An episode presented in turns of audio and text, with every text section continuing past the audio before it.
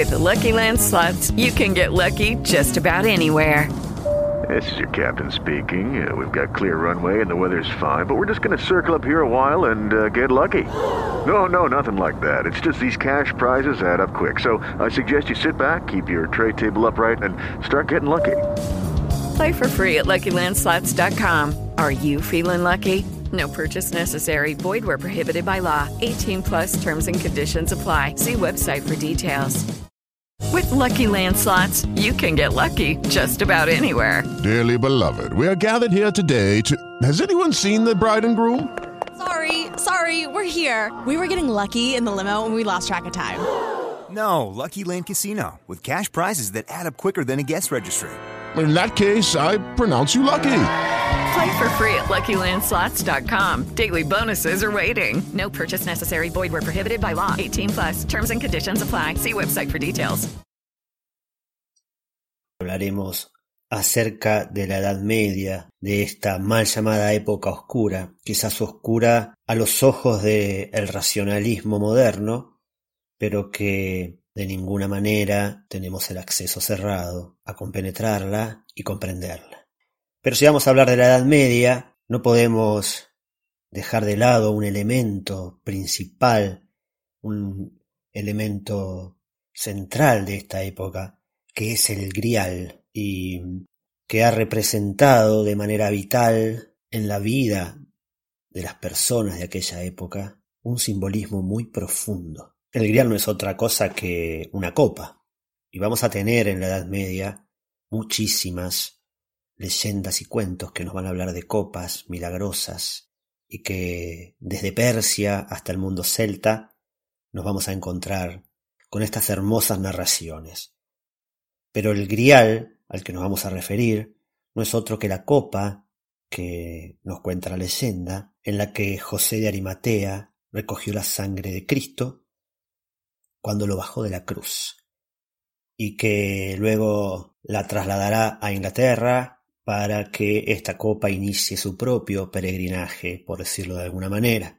Voy a leer a Emma Jung, quien dedicara su vida al estudio de la leyenda del Grial, que nos dejó estas palabras. Esta curiosa combinación de cuento y leyenda dota a los poemas del Grial de su singular carácter, porque a través de la leyenda el cuento eterno aparece asimismo en el ámbito del drama temporal de León cristiano, y ya no refleja exclusivamente problemas básicos de la humanidad, sino que también refleja el transcurrir anímico dramático que constituye el trasfondo de nuestra cultura. Aquí Mayún coloca al grial en un lugar central de la Edad Media, y tanto es así que la gente lo tenía muy presente, porque el grial va a representar una suerte de traspaso, de umbral, hacia una vida nueva, espiritualizada. Era una significación muy presente en aquella época.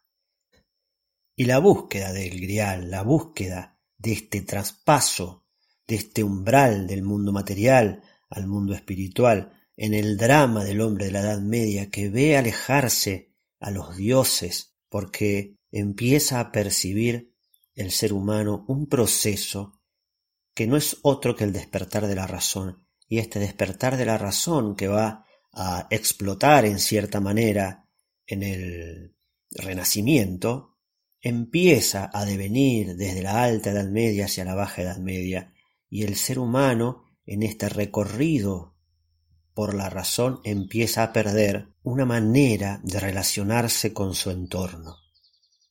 Y entonces el grial sería una puerta para esta vida renovada en el espíritu. Y la búsqueda del santo grial va a ser entonces uno de los caminos que muchísimos individuos van a emprender. Y tenemos relatos artúricos, sagas, la leyenda del Perceval, que nos van a mostrar estos caminos de búsqueda. Y el grial va a ser encontrado por tres caballeros de la Edad Media. Estos tres caballeros que han sido representados en diferentes leyendas son Perceval, Lancelot y Galahad. Estos tres caballeros, los tres son de origen francés, pero los tres llegan de manera diferente a encontrarse con la copa, con el grial, con este camino. Y Perceval lo va a hacer desde una manera, podríamos decir, casi en un principio desde lo inconsciente a lo consciente, ¿no? Porque va desde una ingenuidad muy grande, cobrando cada vez más conciencia para alcanzarlo. Mientras que Lancelot, que es el eterno enamorado, que es aquel que ama a la reina Guinevera, el fiel servidor de ella y además amigo del rey Arturo y protegido de éste, llegará al Grial en realidad en un estado total de, de pérdida de la cordura y será el Grial el que se la devuelva, pero él no lo puede ver en aquel entonces porque está turbado. Es completamente diferente a la leyenda del Perceval que llega buscándolo ansiosamente. Y después tendremos a Galahad, que es el hijo de Lancelot, aquel que se pudo sentar en la silla peligrosa que Merlín había descrito al rey Arturo, y este caballero era el caballero perfecto y no tiene grandes dificultades para llegar al Grial. Aquí vemos tres caminos diferentes, pero en estos tres caminos diferentes podríamos decir que el camino de Perceval es un camino desde la voluntad, que el camino de Lancelot es un camino desde lo anímico, desde los sentimientos, y que el camino de Galahad es un camino desde un pensar correcto, porque nunca cometía una equivocación como si la cometían los otros. La historia del Grial también comenzó a tener mucho peso hacia el año 1200, porque allí aparece la alteridad del mundo árabe. ¿Qué significa esto que estoy diciendo? Que eh, el mundo árabe había empezado a tener una relación con el mundo cristiano debido a las cruzadas, y en esta relación la fe necesitó aferrarse más a los símbolos que, que tenían, la fe cristiana, y uno de estos símbolos va a ser el grial que aparecerá representado en muchísimas pinturas en el centro. Siempre aparecerá la última cena y la copa, que no es otra que la representación de una nueva resurrección. Por eso es tan importante el grial para la Edad Media. Hay un renacer que se anuncia y ese renacer está representado en una copa. Entonces el grial no es solamente una búsqueda exterior que emprendían caballeros y aventureros en su búsqueda, sino que además era un camino interior que estos seres emprendían, porque el grial material llevaba a su vez el grial espiritual. Era una doble cara que tenía este símbolo. Y por supuesto, este camino interior y exterior solo podía culminar en una transformación. En el caso de Perceval se transformó en el rey del Grial y pudo, a través de sus acciones, curar una herida que no podía curarse, que era la del rey Fortas. En el caso de Lancelot recuperó la cordura y en el caso de Galahad se fue transportado por los ángeles.